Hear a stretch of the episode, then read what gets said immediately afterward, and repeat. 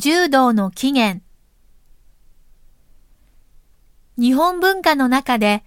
一番世界的に普及しているのは柔道でしょう。オリンピック競技にもなり、各国の警察が訓練に取り入れ、世界中の人が練習している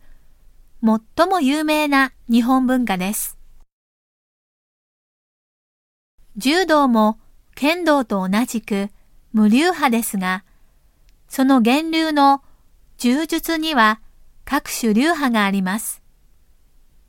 そして柔術諸流派の中には中国から伝来した憲法が元となっているものもあります。しかし、日本人は人を殴ったり蹴ったりすることは好まなかったので、相撲と同じく、だんだんと投げたり、抑えたりする技術に特化していきました。